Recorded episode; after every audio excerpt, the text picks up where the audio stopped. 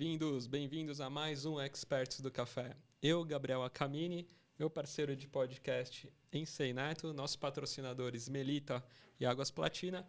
E hoje a gente tem a honra de trazer o Fernando da Lila Máquinas. Tudo bem, Fernando? Tudo bom. Prazer estar aqui com vocês, aqui prestigiando aí o trabalho de vocês e ter essa oportunidade de compartilhar com vocês alguma coisinha aí de que a gente talvez aí aprendeu ao longo de umas três décadas aí, né? Poxa, que bacana, né, Issei? Pois é, bem-vindo, Fernando. É ótimo estar aqui conosco. Não, um amigo aí de longa data. E é, com histórias muito legais, tá? Não, e vai ser muito bacana, né? Porque quem tem dúvida, né, sobre torrefação, né, de café, estou aqui com dois experts, né? Tanto a Issei quanto o Fernando, né? Então, ô Fernando, e conta pra gente, né, a história da Lila Máquinas, né, com torradores, como que iniciou a empresa?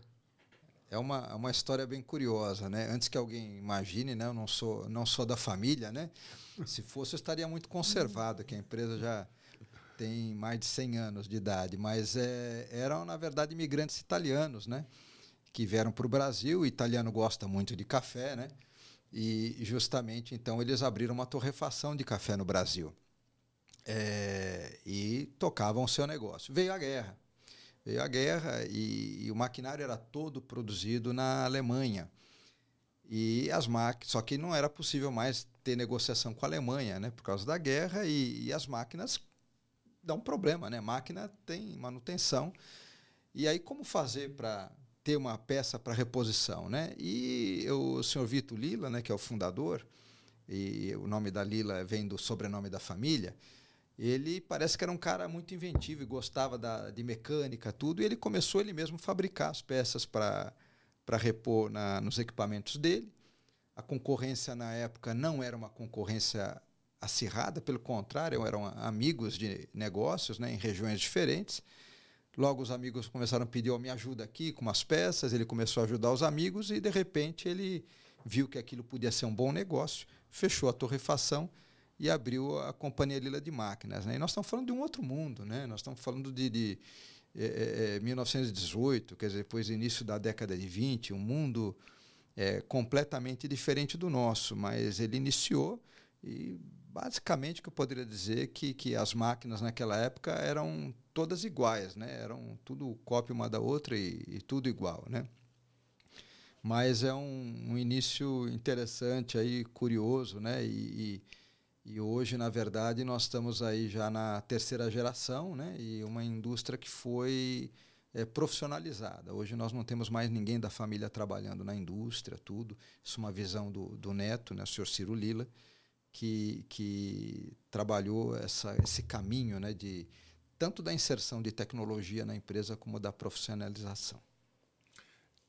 É, tem, tem, uma curiosidade que o Gabriel estava perguntando, acho que vale a pena você destrinchar um pouquinho, porque no, no, na história da Lila começa com a chamada o chamado torrador de campanha. Comenta com ele o que, que é o torrador de campanha. É, é, o torrador de campanha, assim, é, é, legal isso, porque ele fala um pouco da evolução né, do, do processo de torra, né? E, e, e a gente estava brincando aqui que eu falei assim, eu falei do, do, da questão da pessoa torrar com uma frigideira o café, né? E, e na verdade, e, aí o Ensei também conhece aí outros processos onde você vai colocar lá num, imaginando uma frigideira, coloca o grão e é claro que você tem que ir mexendo, esquentando aos poucos e torrando. Então, esse torrador de campanha é uma coisa muito antiga. Né? Então, você pode é, imaginar o primeiro torrador que existiu, que chamava torrador de bola, e o campanha é só uma evolução dele. Né? É, você imagina uma esfera virando, né? ela vai virando, o café está lá dentro, você acende fogo embaixo. Basicamente é isso. O que ele tinha ainda de, de, de é, alguma coisa eram, eram umas telinhas, né? Em alguns pontos, porque o café quando torra ele solta gases, né? Ele vai soltando vapores, né? E esse vapor tem que sair por algum lugar, né? Então saía por ali. É, e essa é a evolução da frigideira, né? no sentido. Por quê? Porque a frigideira você tem ainda que ficar mexendo com a mão, e num torrador desse, que os primeiros viravam com a mão também, mas já num sentido rotativo, que era melhor depois, já nesse torrador de campanha, não, ele era motorizado já e tal, né? É, é, mas na hora que terminava a torra, você tinha que vir embaixo abrir manualmente uma portinha, né? E descarregava tudo no, no, no, chão, no piso. Obviamente eles tomavam algum cuidado com higiene, com certeza, mas espalhava o café no piso, que era para poder esfriar, porque se você não esfria o café no final da torra, ele pega fogo. Né? O, o processo de torra ele é, é, tido como um processo exotérmico, quer dizer, chega um ponto que as reações químicas geram calor por si só. Então, você não precisa nem mais fornecer calor a partir de um certo ponto, ele fornece o próprio calor. Se você não der o jeito de esfriar rápido, ele, ele vai pegar fogo. Né? Então, bem curioso isso aí, mas quando a Lila fabricou, né, tem, temos até algum catálogo antigo desses que mostra esse torrador, mas já o torrador de tambor de cilindro já era a, o equipamento mais vendido mesmo nessa época, né? Mas é bem curiosa essa história da evolução da, da torra, né? Ah, e você até aproveitando então o gancho, né? Comenta para quem não sabe, né? Tá Fernando também falou um pouquinho antes aí da, do torrefador de campanha, né? Os primórdios aí da, da torrefação, né? Lá no IEM que você estava falando. Como que, como que era esse processo? É, é assim, o que seria o primeiro torrador, digamos assim, conhecido né, na história, efetivamente é como se fosse um, um prato né, de, de barro.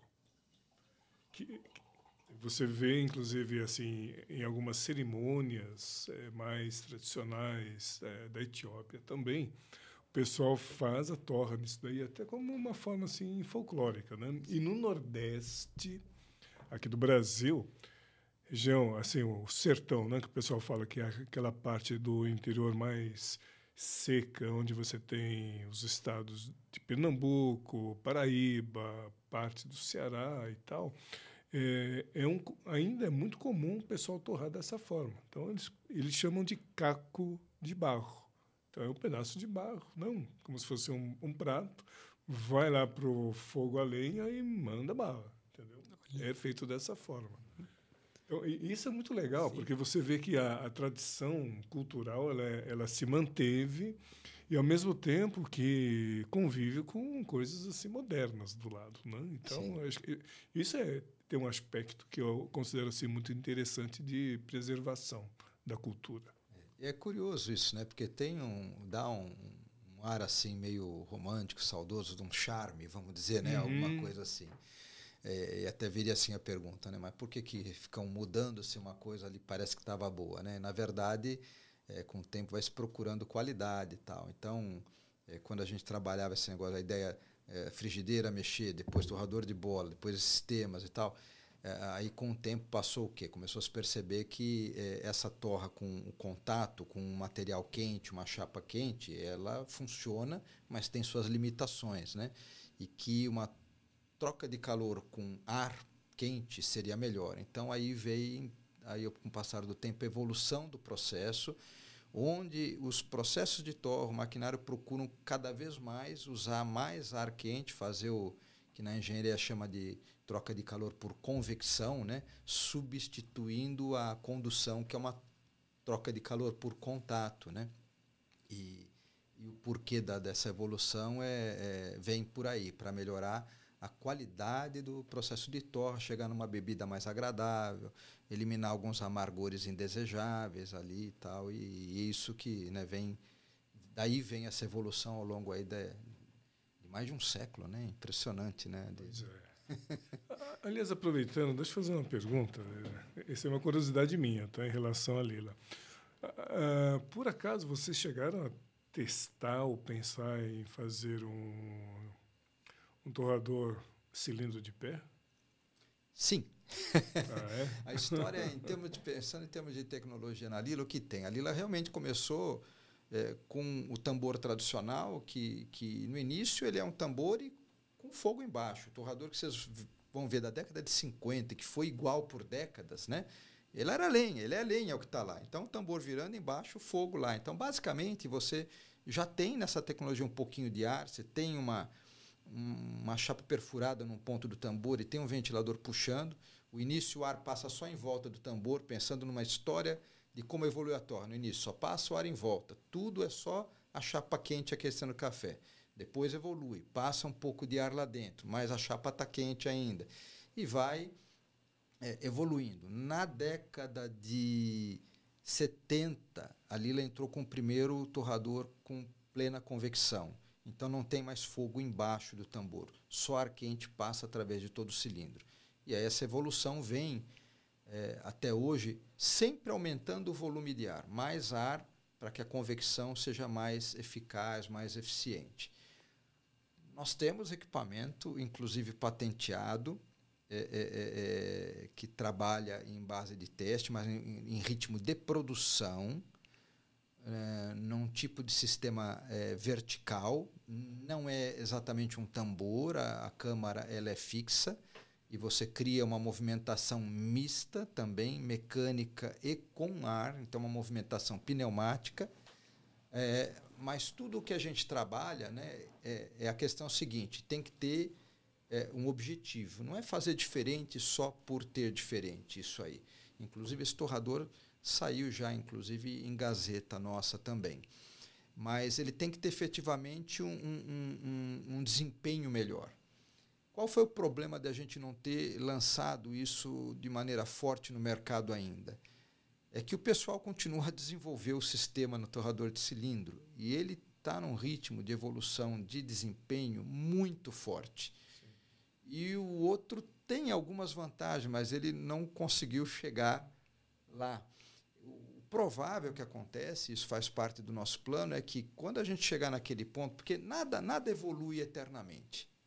Pode reparar que a mecânica foi evoluir até um ponto, aí entrou a parte eletrônica com uma explosão de evolução, eh, mas aquilo tudo que mudava, todos os nomes, mudava tudo do computador, hoje o ritmo já é, é menor já do que já foi no passado. Então tudo tem uma curva onde você vai chegando num ponto máximo né, de, de, de, evolução. E eu acredito que isso aconteça uma hora com esse tema do tambor e que dê oportunidade do outro ganhar. Então, nós temos para alguns cafés, no outro torrador, que são cafés talvez mais desuniformes, deixa eu tentar falar de uma maneira mais elegante aqui. Né? E ele consegue trabalhar uma torra com uma uniformidade melhor ainda mas o, o, o, sistema de cilindro, como a gente vem aumentando, ele praticamente é um sistema que trabalha com volume de ar que a gente chama uh, no nosso mercado de leito semifluidizado.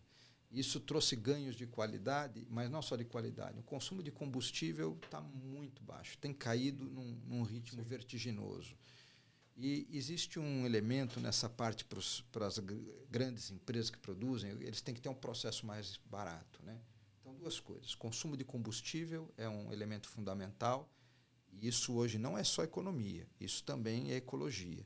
É reduzir a pegada de carbono. Porque se eu torro a mesma quantidade com muito menos gás hoje, eu estou pondo uma pegada de carbono menor. Né?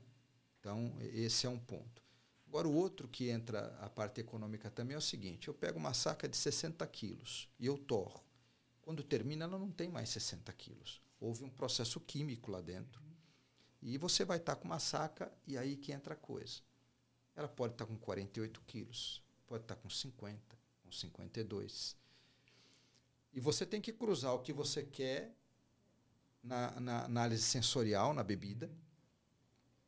Você tem esse compromisso, mais o pensamento de eu consigo manter o que eu quero na bebida e melhorar esta perda, melhorar o que a gente chama do rendimento em peso e os ganhos têm sido muito grandes também.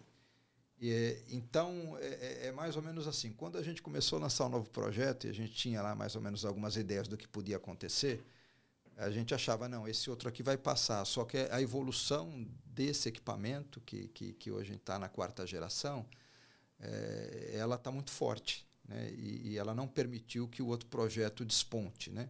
E é mais ou menos assim, né? do tipo assim... Eu, você tem que pensar em termos de negócio agora, né? Você não vai matar um produto, você não pode é, é, canibalizar um produto com outro, e principalmente se ele não está conseguindo, né?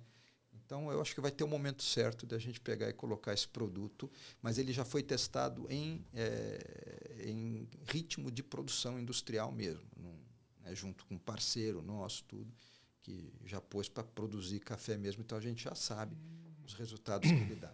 Ah, interessante. É porque, na verdade, esse sistema que é chamado simplesmente de leito fluido, porque ele, na verdade, você tem, eh, como o Fernando comentou, hoje praticamente o mercado todo é estabelecido com um sistema em que o cilindro fica na posição horizontal. Tá? É, esse é o, é o equipamento que domina. E aí, na década de 70, havia um, um engenheiro lá em, em Seattle que criou né, que era o Civits, Civits, inclusive patenteou o sistema. E assim, só que o grande problema é, não era o fato dele ser vertical, mas é que a turbina para fazer as coisas funcionarem era do tamanho da sala. então, então, ah, e até acho que a, a, questão também, não sei se eu estou falando besteira, mas acho que a capacidade desse, até mesmo para se colocar no vertical, acho que tem que ser menor, porque senão, o que você falou, acho que o peso para da rotatividade é, é, maior, né? Esse torrador, assim, para quem né, não está vendo, sem imagem é complicado, e nós, a gente fala, é, eu, eu, eu, sou muito imagem, então a gente está é, conversando, ó, eu estou enxergando a, é aqui, a, a, a, imagem da, da coisa ali. Imagina, mas também agora vai ficar em desvantagem quem é muito novo, né? Aqueles carrinhos, de, aqueles pipoqueiros antigos, né? Que, que fazia e ela sobe e desce, vai para que aliás, aliás existe ainda até hoje uma empresa alemã, a Neotec, hum. fabrica nesse sistema também. Aí toda a movimentação, aí você vê que eu falei assim, nós caminhamos no cilindro para um leito semifluidizado. O que nós estamos falando aí, ele é um leito fluidizado puro, quer dizer, a movimentação é só feita pelo ar. Não existe nenhum elemento mecânico ajudando a movimentação. É só o ar que movimenta o grão, né, que faz essa mistura, vamos dizer assim. Olha. Nossa, e o Fernando, para quem está escutando aqui, comenta um pouco, né? Assim, eu vi no site, tudo. Nossa, projetos enormes, né? um pouco da linha de produtos assim, da menor, do menor produto até os mais complexos assim que vocês já fizeram? Bom, é, na verdade, assim, a gente fala, às vezes, quando fala na torrefação, fala muito do torrador, porque no processo né, é o coração. É, a, sim, é a, sim. Se você for olhar, a, a, a qualidade depende de, de, tudo, todo o equipamento, mas o coração é o torrador. E depois teria um, se a gente imaginasse que fosse um ser meio diferente com dois corações, um coraçãozinho menor seria a moagem, que também é muito importante. Mas a torra é o coração. Você pode pegar uma matéria-prima excelente e estragar a matéria-prima, se você não tiver um processo adequado. Na verdade, a ideia toda é sempre imaginar: olha, minha matéria-prima que está aqui é excelente, eu quero tirar dela o melhor potencial possível né, do, do, do, que ela tem. Então a gente fala muito de, de torrador, mas na verdade é uma, uma planta para uma torrefação, ela tem muitos outros equipamentos, né? E, e, a Lila, em princípio, fabrica quase tudo. A gente não fabrica, fabrica as máquinas de empacotar porque é uma indústria diferente. Mas você tem que armazenar, você tem toda a silagem para armazenamento. Primeiro começa na recepção do café. Hoje em dia, a gente tem que fazer uma limpeza do café cru quando chega. Né? Então, esse café vem com pó e outros tipos de impureza junto deles, areia, paus e tal. Você vai limpar isso então passa por um processo de limpeza e depois o armazenamento. Uh, feito o armazenamento, uh, depende quanto que a pessoa vai querer de armazenamento, você pode ter silos de médio porte até silos muito grandes, né? Uh, estamos aí num projeto aí que, que, que cada silo são uh, 10 silos de, de, de uh, 300 toneladas cada um, mais 10 silos de 90 e tudo e tal. E depois você faz o quê? Às vezes o cara quer fazer um tipo de mistura, né? uma mistura prévia no café cru, um tipo de um blend. Às vezes é o mesmo tipo de café, mas ele tem um com mais umidade, menos, e ele vai ter, na hora que faz aquele blend, ó, esse é o produto que eu quero. Tem que transportar tudo isso. Então, transporte mecânico, elevadores de caneca, roscas transportadoras, transporte pneumático, né? vários tipos de transporte torrador, que a gente é o que mais a gente está falando aqui. Uh, depois desse processo, você tem, às vezes, um blend de café torrado. Então, você torrou o café e você quer ter um controle na bebida. Eu vou fazer um blend, vou fazer um blend de um, de um arábica com, com um conilon, com robusta, ou às vezes misturar arábicas diferentes. Você vai fazer o, uma mistura. Então, você tem equipamentos que vão misturar, garantindo precisão na composição de cada produto e garantindo uma mistura perfeita. Moagem, processo muito importante. Acho que a gente poderia fazer um, um, um, capítulo à parte só de só falando da, da moagem, né? Moagem também é muito importante. Você vai ter que armazenar aquele café moído em pó, e finalmente o empacotamento no final. Então, uma indústria contém uma gama de equipamentos grandes aí, né? Não sei se era esse o aspecto que você queria estava Sim, não, você deu essa, essa, parte geral, mas é. agora entrando um pouco no tor na, na torra, assim, no equipamento de torra, qual que é assim o menor assim? A gente hum. até tá falando um pouquinho antes, até para eu entender quem era seu público, né? Assim, seu público-alvo, assim. Sim. Você fala é. assim, ah, tem equipamento que vai de tantos quilos até, né? Você tá falando dos silos aí gigantes aí. De, Sim, né? é, o mercado tem, é, tem na verdade, é, gente torrando café de todos os tamanhos, né? Então Sim. tem gente que vai torrar café ali, sei lá, vai fazer lá um torrando 2 quilos, 5 quilos, tudo. A Lila, ela, nós temos torrador menor é de 5 quilos, mas para o nosso mercado é um torrador mais destinado é, para a indústria, porque tem uma tecnologia embarcada muito grande nele. Então, ele é muito utilizado pelas indústrias de grande porte como laboratório para desenvolver as curvas de torre. E a partir do que ele desenvolve, ele vai operar na sua linha de produção principal. E os maiores torradores chegam a quatro, mais, até mais, eles passam de 4 toneladas hora. Normalmente, é, quando a gente coloca nossa linha uma produção tal, aquilo é a produção mínima dele que ele faz. Então, é, é um range muito grande, né? Você pegar ali um... De 5 um, quilos. É, é o, o, num torrador desse de 5 quilos, você pode, às vezes, estar tá tirando três torras por hora. Aliás, ele torra 2 quilos, né? A carga mínima dele para torrar é 2 quilos. Então, você pode estar tá tirando aí três torras de 2 quilos. Você não faz nem 10 quilos por hora, né? Ou você pode estar... Tá tirando às vezes mais de 4 toneladas por hora no equipamento. Então, é um, né? É... É, esse é o sonho de consumo, né? Porque você falou assim, na verdade, esse equipamento é um equipamento super elaborado, mesmo que ele torra 5 kg, mas ele tem todas as características né, de, de precisão de um equipamento top. Então, diferente de um outro torrador, né, que não vai ter todas essas características, né? É, não, para ter ideia, por exemplo, isso que eu falo que não serve para um, uma Sim. cafeteria, senão que não sirva, serve. Serviço serve. Mas ele tem um, va um valor agregado grande. O pessoal estava ontem, né? Tô falando aqui, eu lembrei Sim. de ontem, vi os testes que eles fazendo com é, é, eu ia falar cevada, não, não é cevada, é o malte, né, que é, o, é a cevada germinada, né? Ela germina e tal. E aí é um negócio doido porque só para pensar, a gente fala, ah, curva de torre, o pessoal ouve que, do que nós estamos falando, acho que o exemplo da cevada é bem interessante. Você tem uma fase do processo que ele trabalha a cristalização dos açúcares dentro da cevada. E você vai ficar 40 minutos, às vezes uma hora, depende a, a cabeça de cada um do, no seu processo, onde você vai ter que ficar mantendo uma temperatura entre 80 e 100 graus e não pode passar. Aí você já sabe, ele está trabalhando basicamente Maillard ali, ela vem com uma umidade elevada, você não pode tirar a umidade, então eu não posso passar muito ar lá dentro, porque a água ela é um catalisador das reações de Maillard. Né? É, é, é, é ela não é necessariamente envolvida diretamente na reação, mas ela, ela catalisa, ela, ela ajuda a acontecer em maior intensidade. Mas para a gente ver que é lenta a reação, você tem que ficar ali pelo menos uns 40 minutos naquela temperatura. Aí, feito isso, você entra na torre e a torre vai levar 15 minutos. ali. E na torre você vai sair dessa temperatura e vai chegar ali até no máximo 140 graus, 130, 140 graus, né? E, e, o incrível da gente entender essa questão da química, como é sofisticada no café e qualquer produto, é que, ah, não, ó, dá uma dá uma chutada, faz só 20 minutos aqui nesse outro aqui. Você puser na boca aquela semente depois de torrada, é, você percebe que muda você percebe uma, uma doçura diferente na semente se você não fizer o processo como devia ter feito. E aí, então, o que tem é isso. Ele é um equipamento que serve para atuar, mas ele tem uma flexibilidade muito grande de, de, de, processo. Então, eu posso entrar nessa máquina e falar, vou tirar uma torra de café completa, ela vai sair do início até o final e vou tirar essa torra aqui, quero tirar ela em quatro minutos. Ele vai tirar. E posso, numa outra hora, fazer um processo que durou mais de uma hora. Né? Então, porque o que é interessante é que, se você imaginar o torrador, ele em si, é, digamos assim, é uma panela. É ferro, né, metal, tal, e pronto, motorzinho. Só que o, o que diferencia entre um modelo e outro é justamente a tecnologia embarcada.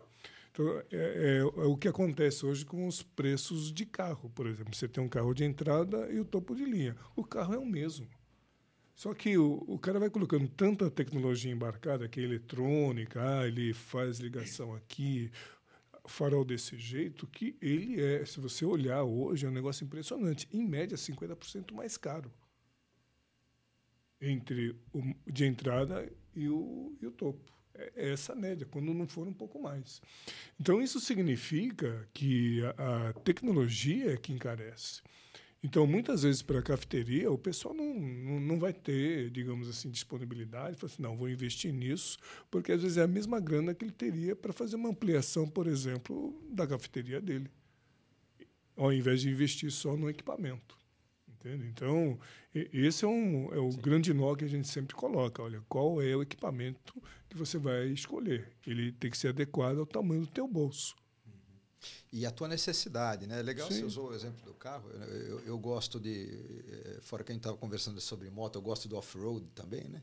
Então você pega lá uma, uma picape com tração só nas duas rodas e você vai num monte de lugar, mas chega uma hora você não vai mais. Aí a tua vai lá e eu, né?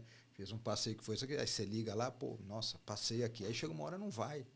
Não vai nem com a tração nas quatro. Vai, mas eu tenho recurso aqui que eu vou travar os diferenciais. Uhum. Aí você põe lá, upa, passei. Então, aí que entra a questão. Agora, se o cara. É, e eu vou aplicar isso para a questão da máquina de café. Se o cara é, é, é tem um carro desse, mas ele só anda no asfalto, ele comprou tecnologia demais, sem necessidade. Né? O cara que anda no outro terreno, ou porque gosta, ou porque tem que andar, ele precisa daquilo. Então, aquele valor vale é, tudo aquilo que ele está que ele, que ele tá pagando. E a mesma coisa no, no maquinário de torre, a mesma coisa. Então, o perfil do, do, do, cliente da Lila é aquele perfil de cliente que ele busca desempenho por razões muito objetivas. E elas são normalmente em duas direções. Ou é o cliente de grande porte, que procura um, um, um processo é, é, mais econômico e ele tem que ter tecnologia para isso. Né? Aquela questão do rendimento em peso, a questão é, é também do consumo de combustível. E, por favor, para que de repente alguém vá ouvir falar, não, eles, to, todos os nossos clientes se preocupam muito com a qualidade também. Mas eu vou pegar o outro extremo, por exemplo, um cliente nosso lá no Cairo, lá na, na Giza Foods, né? É um cliente que o negócio dele é cafés especiais. E ele é um aficionado em curva de torra. Se vocês sentarem juntos e ter uma conversa, vocês vão passar um dia inteiro conversando e vai faltar tempo para terminar o assunto. Em si. O cara é apaixonado como você nessa parte de torra e tudo mais, né? É, então ele é um cara que começou, nós temos uma história com ele de duas décadas já, mas é, ele começou com um torrador de uma saca. E ele pagou caro? Pagou caro por esse torrador, porque ele queria tudo. E a gente vem em duas décadas. Tudo que a gente tem de novidade, ele vai comprando. E ele foi para o segundo torrador de uma saca, para o terceiro torrador de uma saca, e hoje ele montou e, e ele começou a crescer no, no, no, negócio dele. Impressionante. Depois, fora do ar, eu comento mais um pouquinho sobre o negócio dele. E ele hoje está montando, fora aí, essa planta que continua funcionando, ele montou uma planta agora com torrador de quatro sacas já. um torrador é que pode dar aí umas duas toneladas por hora para ele de produção provavelmente ele vai trabalhar com uma tonelada e meia. Mas vocês sabem que falando em café especial, nós estamos falando de uma produção grande. O cara tem um baita de um negócio lá. Né?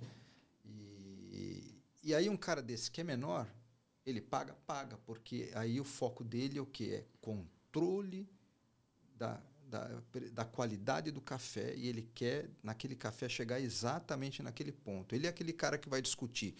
Escuta, aqui eu quero que a temperatura pare de subir e eu quero que ele fique aqui três minutos para subir um grau. Eu estou com dois minutos, eu quero melhorar isso. Uhum. E, e você vai ter que desenvolver no equipamento o recurso para ele conseguir fazer o que ele quer. Esse, mesmo sendo pequeno, é nosso mercado também, porque ele, ele, ele vai pagar pela tecnologia. E ele tem condições de pagar, porque ele vende um produto com valor agregado alto. Entendi. É, esse, na verdade, acho que é o grande desafio de quem está na torra, dele saber se posicionar. Falei, em qual setor ou qual segmento do mercado que eu estou, porque todos os investimentos eles vão ser coerentes, têm de ser coerentes com essa atuação dele. Né? Exatamente. Né? Agora, é interessante, você viu que o Fernando ele comentou aí do Oriente Médio. Fernando, comenta para gente em quantos países hoje a Lila está presente? É, a Lila já bateu, acho que passou um pouco dos 60 países, né? É uma história longa. Nem sempre a Lila exportou, na verdade. Né? Isso veio também com a terceira geração. Né? É curioso que até a terceira geração a Lila não evoluía e por não evoluir eu comentei. Né? Quer dizer, todo mundo que está no topo se acomoda às vezes. Né? Não é todo mundo, mas é normal quando você se acomoda e depois você... E a terceira geração veio que deu esse novo impulso. Né? É, o Ciro Lila ele é, se formou na, na, na escola politécnica, então era engenheiro. Então ele, ele veio com a cabeça de tecnologia. E ele entrou é, é, com essa questão toda aí da, da, é, de entrar com esse, esse impulso, vamos dizer assim, né? É, ligado nessa questão aí da, da tecnologia. Eu até perdi a questão da, da, da do, do, do, Oriente Médio que você Dos falou. países, né? É. É, e aí, países. nesses países todos que a gente está, ele entrou também com. O Ciro, quando entrou, ele entrou com essa visão: vamos exportar. E o pai e os tios, ah, para que exportar? Está tão bom. Olha, olha o problema do comodismo, né? Uhum. Por que exportar? Está tão bom? Não, vamos exportar, vamos exportar, vamos exportar. E a Lila começou a exportar. Ah, olha, a Lila não seria o que ela é hoje sem exportação. E eu digo, não uma questão meramente financeira de faturamento a exigência dos clientes lá fora. Hoje, o Brasil exige muito de nós também, principalmente por causa do contato com os grandes grupos. Mas no início, nosso início de exportação, nós tivemos um agente que foi muito importante para nós nos Estados Unidos e ele colocou a empresa no mercado americano. Naquele tempo, clientes que não eram tão grandes, mas eles sentiam, eles torravam café muito melhor do que torram hoje. Infelizmente, é, numa média, vamos dizer, caiu bastante a, a qualidade do, do, café torrado no, nos Estados Unidos, né? Na, eu estou falando aqui a, começando há três décadas atrás, duas décadas atrás, é, era muito melhor quando passamos por algumas crises que infelizmente levaram o pessoal a falar vamos tentar um café torrar um café mais barato mas o pessoal tinha essa exigência muito grande só que eles começavam a crescer e ele se sentiu muito dependente de um profissional, que seria o tal do Master Roast. Quer dizer, o cara tá lá tal. E aí esse cara ficou doente. Pô, e agora? Eu não tenho nem como torrar, porque quem sabe torrar é ele. É como aquele pegar aquela padaria em que o, o, o, se o padeiro não veio hoje, o pão sai, saiu ruim porque foi outro que fez, né? Então, eles começaram a nos puxar no desenvolvimento de uma tecnologia que conseguisse é, usar a cabeça desse Master Roast para programar o que seria uma receita de torra, mas que depois que ele fez isso, aquilo ficasse como um, um, um bem da empresa, né? e que tivesse lá desenvolvido aquilo lá. E eles começaram a nos puxar nesse caminho todo. Né? Eu estou falando aqui do início da década de 90, que foi quando nós começamos a trabalhar a parte da automatização dos torradores. Quem viveu nessa época vai lembrar que o mercado brasileiro era fechado, aí Fernando Collor veio lá e abriu tudo, né? É, então aí nós pudemos começar a importar todos esses computadores industriais, né, que são chamados né, é, nesse mundo de é, é, é controladores lógicos programáveis, CLP, né, a sigla. E isso deu condições de a gente entrar nisso, automatizar, porque e, e trabalhar o que eles queriam. Então, este mercado do, do exterior passou a exigir desenvolvimento da nossa parte. Então, a, a Lila não seria nada do que ela é hoje se não tivéssemos partido para exportar, porque quem faz uma empresa são seus clientes. Pelo menos a empresa que olha para os clientes e, e procura atender a, a, o que o cliente quer. Né? E foi isto que trouxe um impulso para a empresa. Né? Que bacana. É, é, bem a história do sapo. Sim. Conhece a história do sapo, né? Não. Como diz o pessoal do interior, o sapo ele pula por precisão, não é porque ele gosta. Exatamente. Pensei, vamos aproveitar e tomar um café. É, aliás, é um aqui. momento ótimo para a gente fazer o nosso café. Então, vamos beber o café agora. Ótimo. Muito bom. E agora chegou o nosso momento de saborear um café. O café de hoje é o Regiões Brasileiras, é um sul de Minas, é, é um café que é muito. É, que, que eu saiba, eles adquirem na região de Varginha, então é um café bem interessante em termos de perfil sensorial. É o clássico do Brasil. Vamos lá, por favor.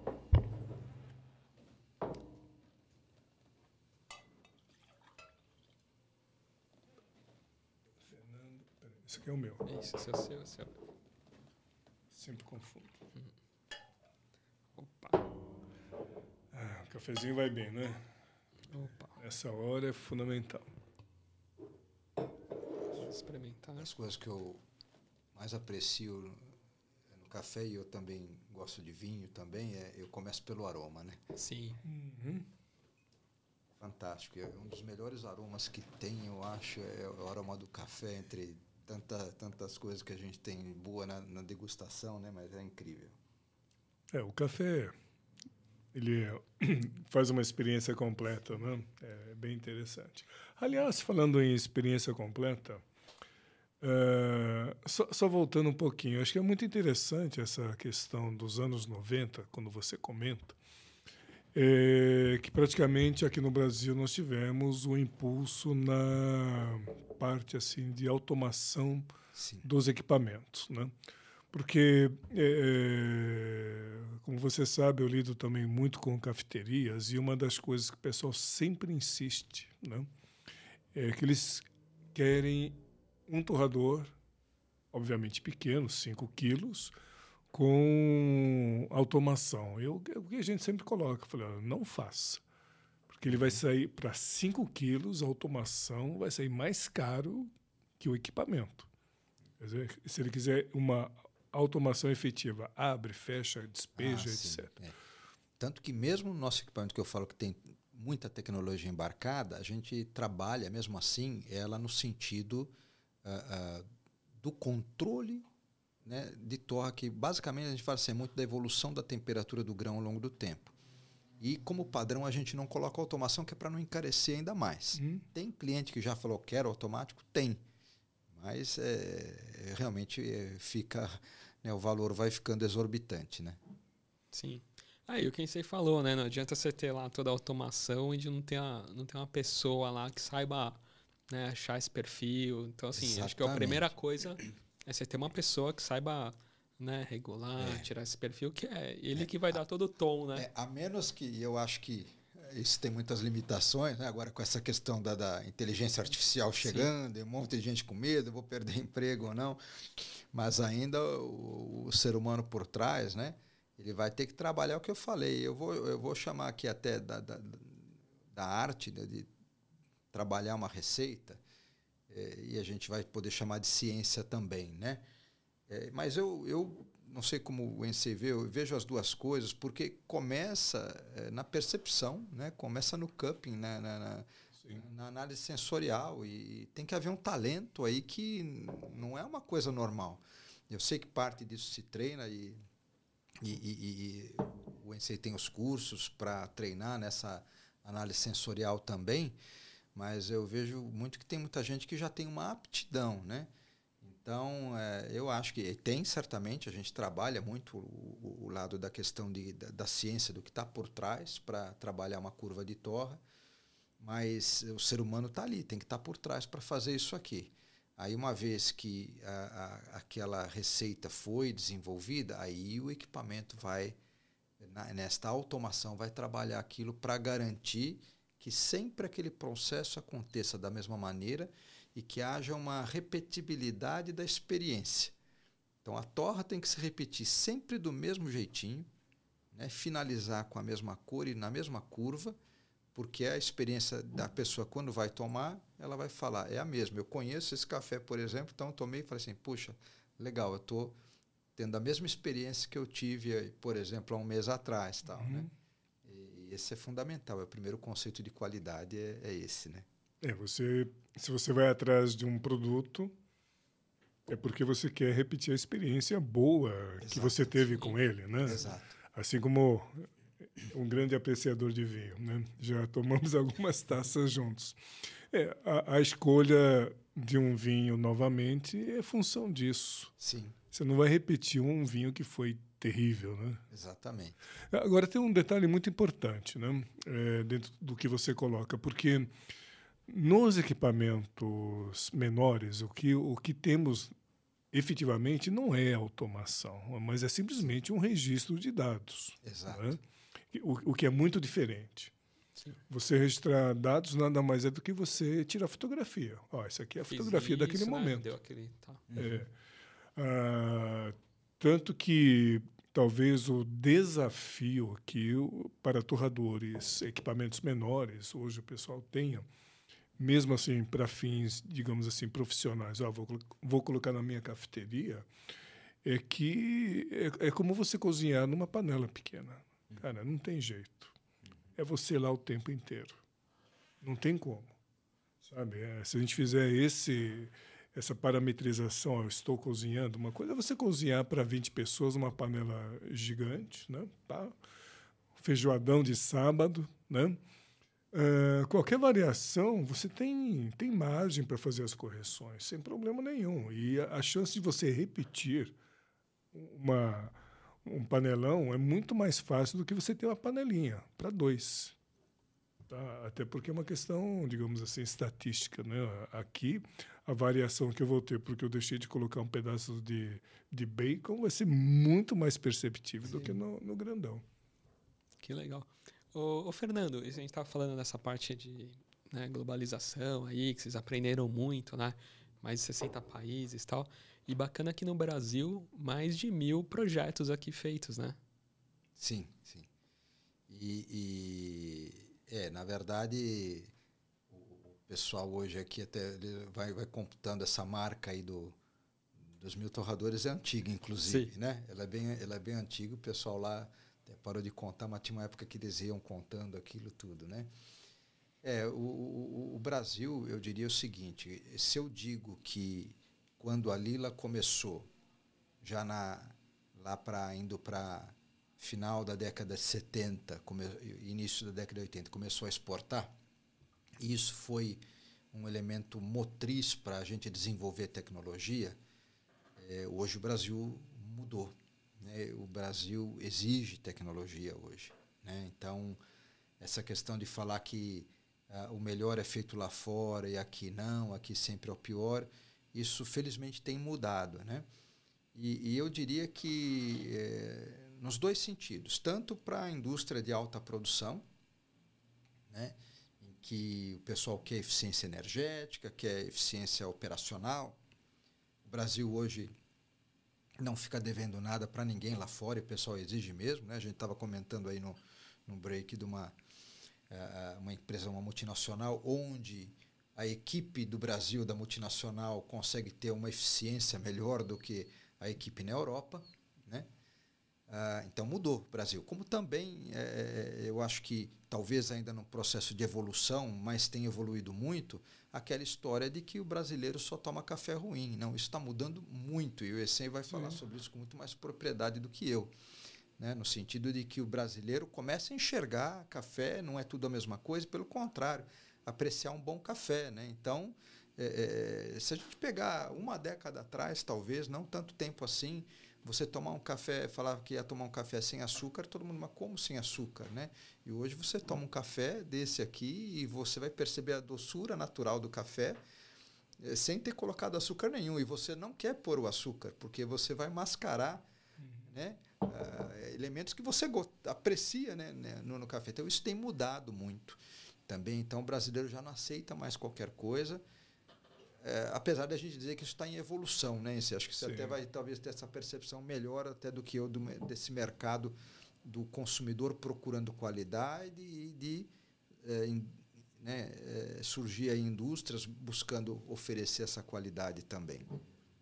É, aproveitando essa pergunta do Gabriel, é, Fernando, como é que vocês estão sentindo hoje o mercado brasileiro? Porque é, ele tem passado por dois, é, duas características muito interessantes. Né? Nós tivemos recentemente algumas aquisições gigantescas né, no espaço de três anos, aquisições gigantescas que mudou assim muito forte assim a, o, o, ranking assim do, das maiores empresas. Né?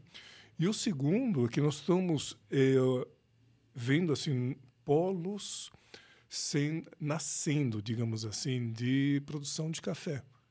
Tá? Por exemplo, que não se pensava até a questão de 10 anos, que acho que é um, hoje 10 anos seria um número muito legal, que é, por exemplo, o Espírito Santo, o norte do Espírito Santo, onde é, a cidade de, uh, de como é que chama?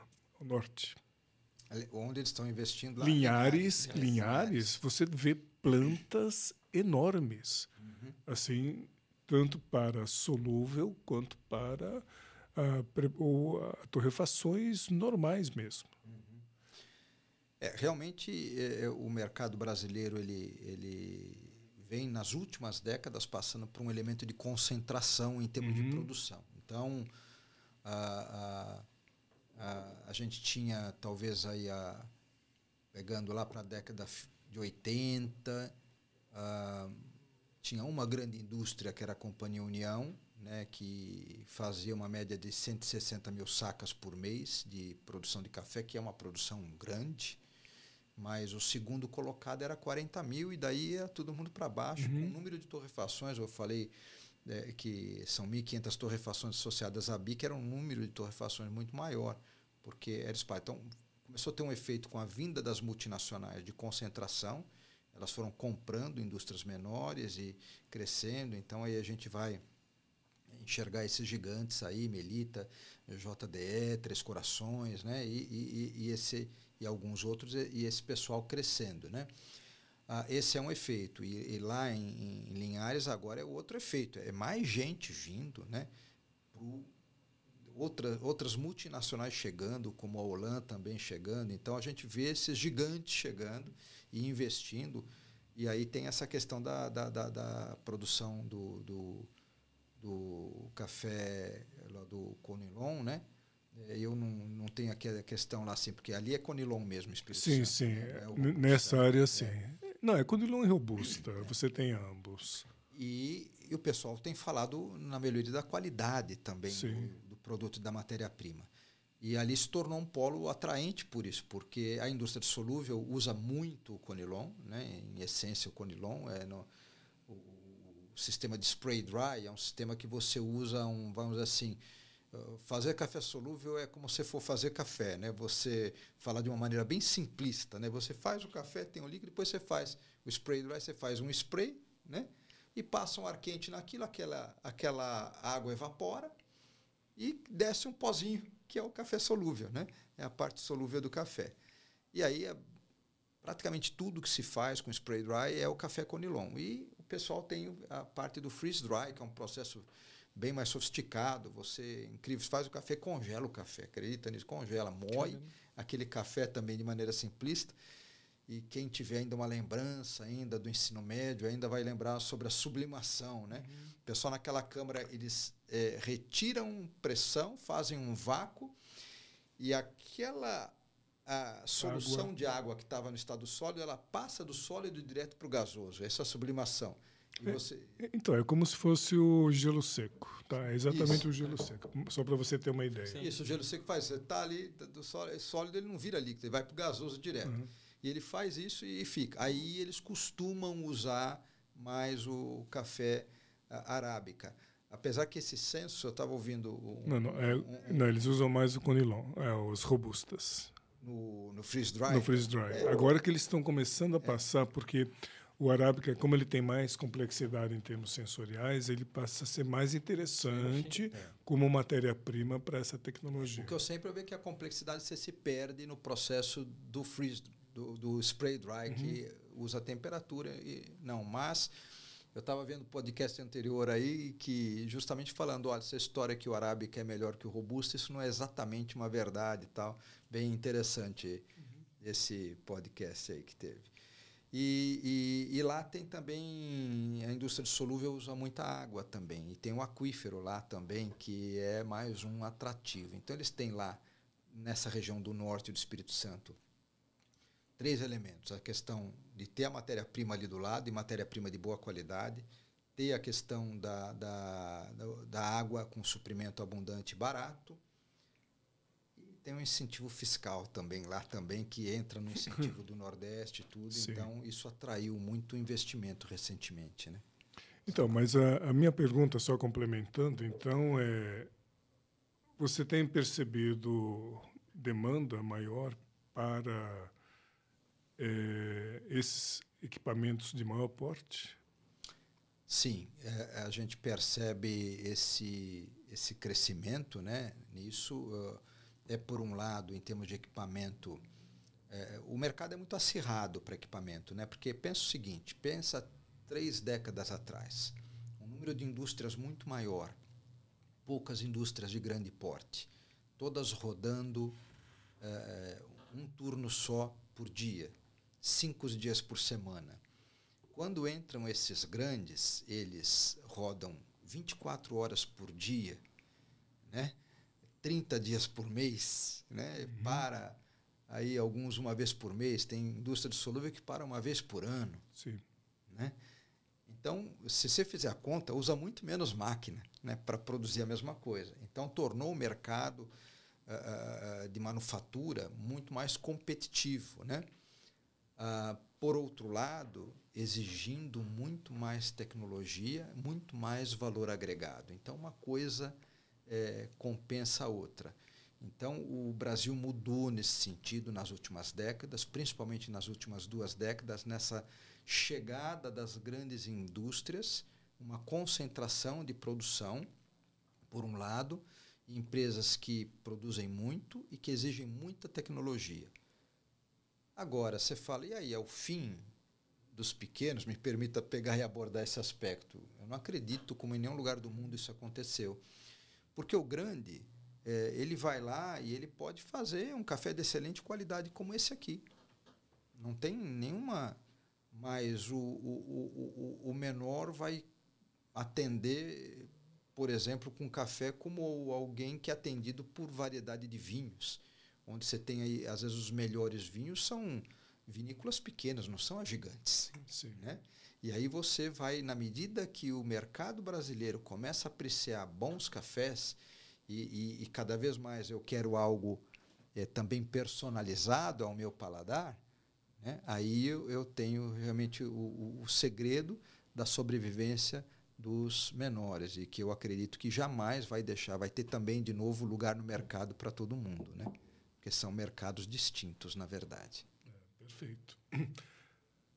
O Gabriel ele tem uma curiosidade com alguns produtos que passam pelos torradores de vocês. Né, Sim, né, verdade. Eu estava pesquisando e falei, poxa, que interessante, né? Além do café, vocês produzem outro, né? Máquina assim para torrar castanha, malte, até estava comentando, né? Cevada. Ah, tal. sim. É, na verdade, assim, é, café é, é, é equipamento para a indústria de café é o que mais vende, porque é impressionante, né? O café é uma bebida que é bebida praticamente no mundo inteiro, né? Tem uma aceitação impressionante. Então é um mercado grande, né? E, e, e nesse sentido o mercado exterior de exportação para nós é muito importante.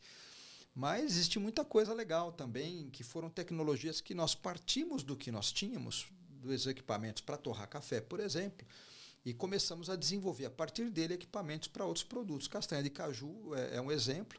Então, no passado, toda a castanha de caju era frita. Né? E uh, aí eu uh, partiu meio uh, a medida inicial pela Kraft, né? então nós desenvolvemos o torrador para torrar. E aí no Brasil, não que não houvesse fora do Brasil, mas no Brasil começou pela primeira vez né, para eles a torrar, fazer torrada, e aí nós começamos a vender e hoje qualquer castanha de boa qualidade vai ser é, vai estar tá torrada e é torrada num, num, num, equipamento Lila. E aí você tem castanhas em geral. E cada uma vai, você vai ter uma situação diferente, né? Porque é um jeito de torrar diferente. Não dá para torrar igual uma da outra. Então o tempo de torra muda, o processo muda.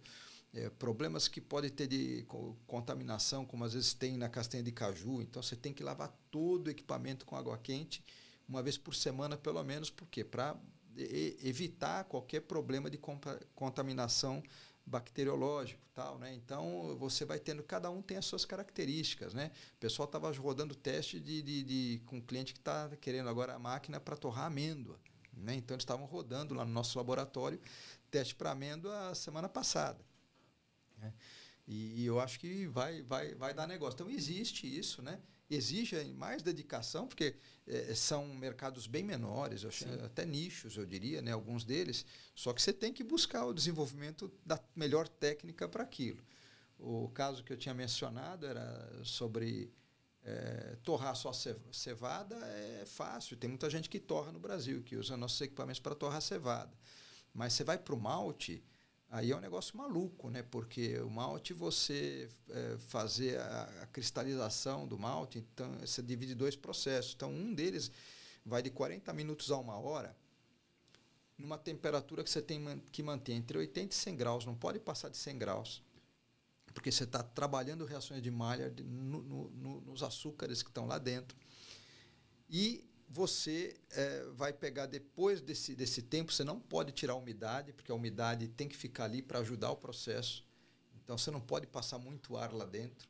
Então nessa hora você tem que ter um bom misturador, o tambor é um bom misturador com o ar assim, o ar passa uma vazão mínima só para manter a temperatura no ponto desejado. E aí entra um processo de torra depois de mais uns 15 minutos, que aí sim, aí você entra com um volume de ar maior e você vai subir a temperatura até uns 130, 140 graus. Então, cada produto que você vai falar, você vai ter um processo completamente diferente. E é um mundo, é, para quem, quem gosta da, dessa tecnologia de, de, de, da questão química, de como trabalha, tá, que o Ensei que é químico, né, e gosta, é um mundo fascinante. Né? Isso é um mundo realmente fascinante. Ah, muito legal. Tem cada coisa, né? Até chicória, né? Você estava falando que vocês têm máquina para. Sim, sim, tem máquina para chicória. E quem. É, e a questão toda, assim, né? Como custa né, recurso, dinheiro mesmo você desenvolver. Porque você fala, ah, põe aí a, a chicória e põe no torrador de café e, e, e torra, né? Então, o pessoal vem a demanda, né? Então, ela veio muito da Índia, lá se torra muita chicória. E o primeiro teste, depois de um tempo de trabalho, o cilindro travava, travava, porque ela começava a formar um, um melaço no processo de torre e a parte móvel com as fixas se emperrava e travava Nossa. tudo, né? Então, você, quando entra para desenvolver, não adianta, você tem que estar preparado, porque você vai ter que investir recurso para desenvolver, né?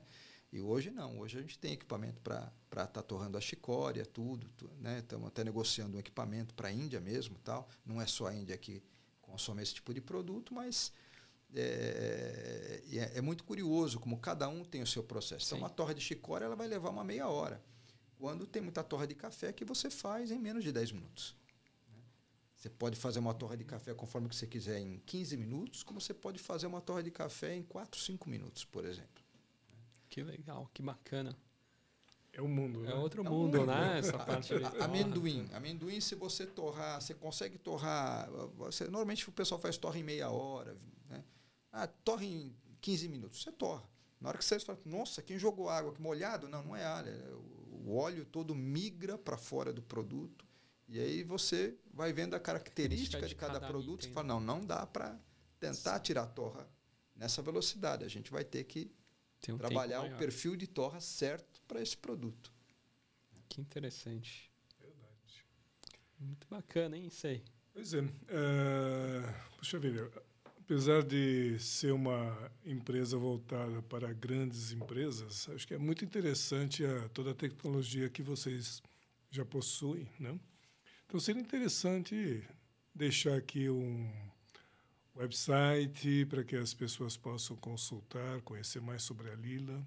Uhum.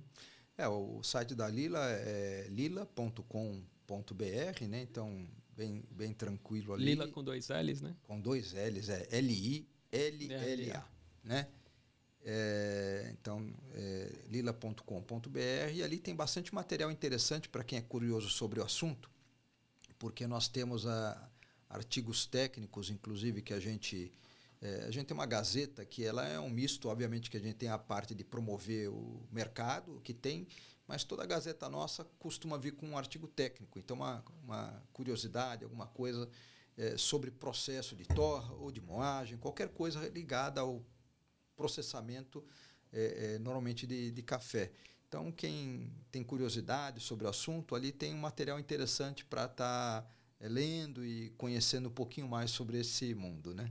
Que legal. Interessante. E outros produtos, né? Quem está escutando aqui quer saber se dá para torrar, né? Tá falando com um super especialista, né? Isso aí. Ah, é. Sim. Contato e, com nós o temos um laboratório que é justamente para desenvolver aplicações, né? Não só a gente desenvolve com clientes que queiram desenvolver uma, uma curva de torre, uma receita diferenciada, dependendo daquilo que ele quiser, né?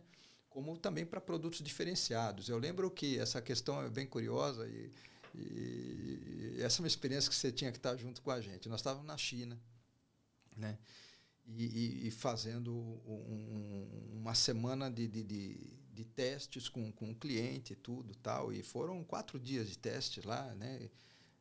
É, torrando mesmo, né? Com, levamos um, um torrador de laboratório mesmo assim, levamos até lá e fazendo tudo aquilo.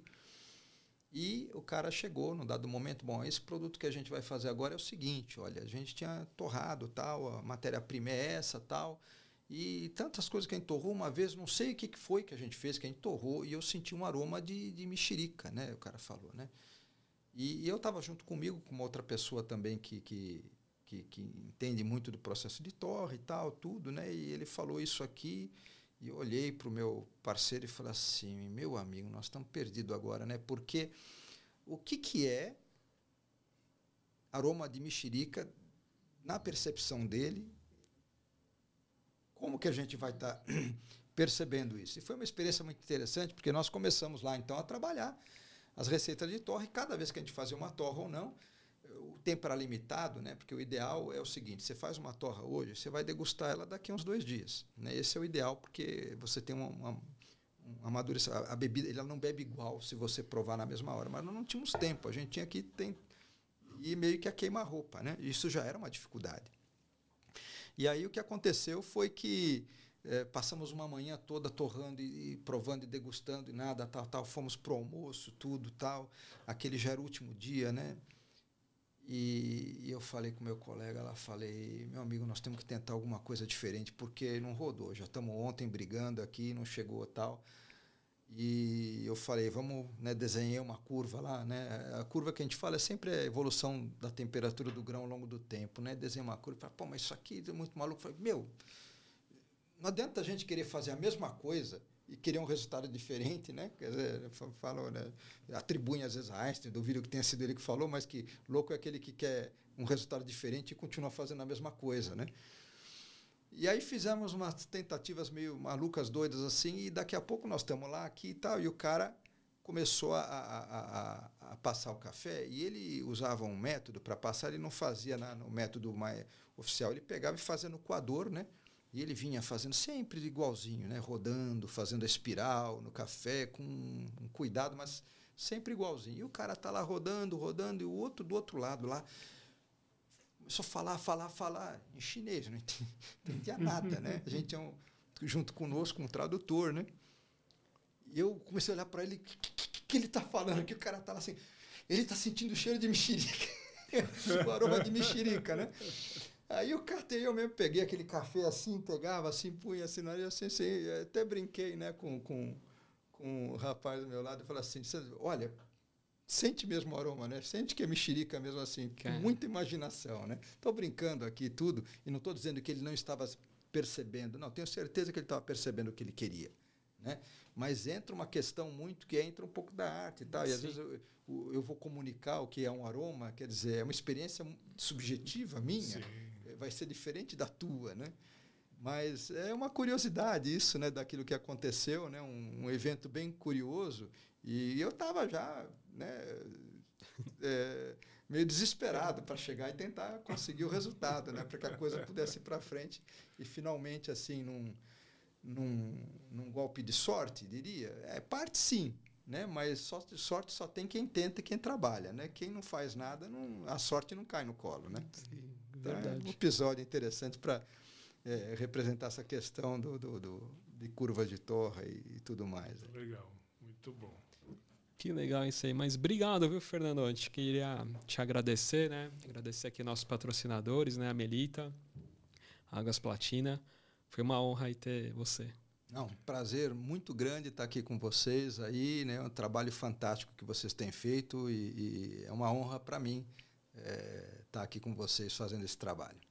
É, eu, mais uma vez, é, agradecendo a sua vinda, o seu tempo e principalmente essas histórias muito bacanas que você compartilhou aqui com a gente. Tá? Muito obrigado, então. Legal. Até um próximo episódio. Tchau, tchau. Tchau, tchau.